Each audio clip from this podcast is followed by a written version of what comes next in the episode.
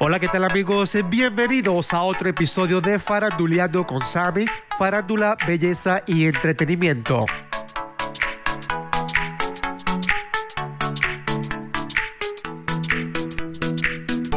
Antes de empezar este programa de hoy, quiero enviarle un saludo a toda esa gente de Estados Unidos, Puerto Rico, Venezuela, Perú, Costa Rica. Muchísimas gracias por sintonizar todas las semanas Faranduleando con Sammy. Gracias, gracias por su apoyo. Bueno, en el episodio de hoy vamos a estar hablando sobre las trágicas muertes de algunos cantantes y actores de Hollywood. ¿Quieres saber quiénes son?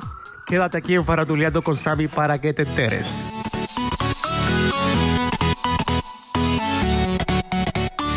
Comenzamos con el cantante estadounidense Jeff Buckley, quien falleció a los 30 años el 29 de mayo del 1997 en el río Wolf en Memphis. Supuestamente se adentró en el río vestido según contó su amigo Kate Fonte, que lo acompañaba aquel día. Su cuerpo fue encontrado cinco días después. ¿Creen ustedes que fue accidente o creen que fue un suicidio? Varias hipótesis se fueron avanzadas teniendo en cuenta que el cantante era bipolar.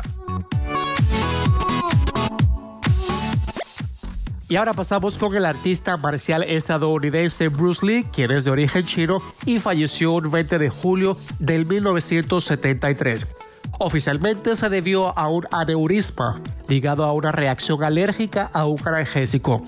Sin embargo, varias teorías del complot fueron avanzadas siendo el homicidio la principal, sobre todo la sospechosa muerte de su hijo por arma blanca.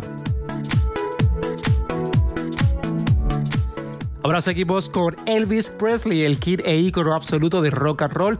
Falleció el 16 de agosto del 1977. Según la versión oficial, el cantante tenía que abandonar Memphis. Fue encontrado la tarde de este mismo día tumbado en el suelo, totalmente inconsciente. Algunos hechos, como la desaparición de algunos objetos de valor o de su certificado de muerte dos meses después de su redacción, dejaron pensar que Elvis había fugado voluntariamente.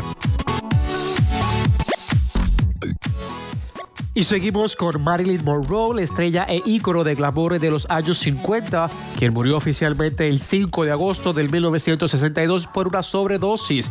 Fue encontrada tumbada en su cama inconsciente junto a medicamentos. Ahora sí, ante una ausencia de pruebas reales, nunca se llegó a demostrar si la muerte de Marilyn había sido un homicidio o un suicidio. Algunos de sus allegados denunciaron un complot o una negligencia médica. Ahora pasamos con Michael Jackson, el cantante quien falleció a los 50 años un 25 de junio del 2009 mientras preparaba su gira set. Un poco antes de las 12 se desmayó.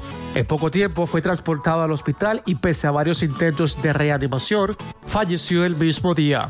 Su muerte dio lugar a numerosas teorías y sobre todo a un largo proceso que acabó el 21 de noviembre de ese mismo año.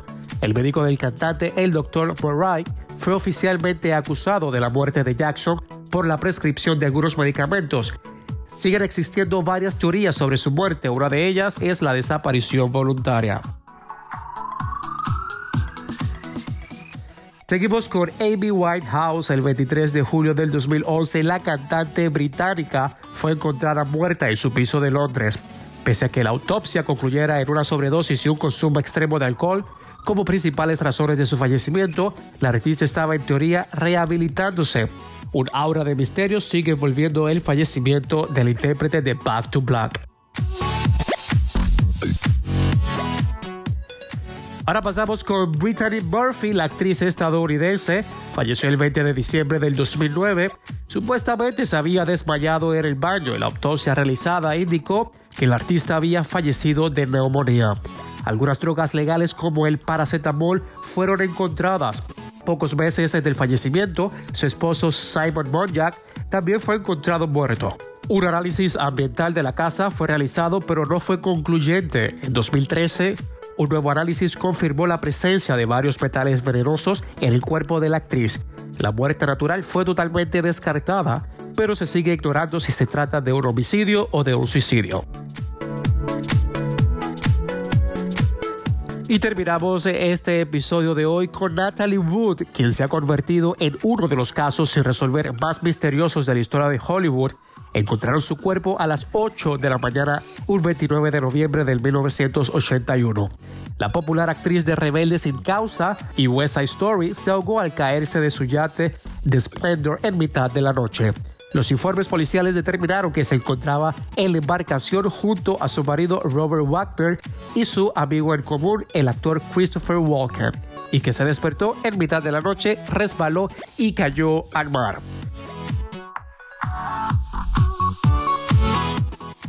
Bueno amigos, esto es todo por el episodio de hoy.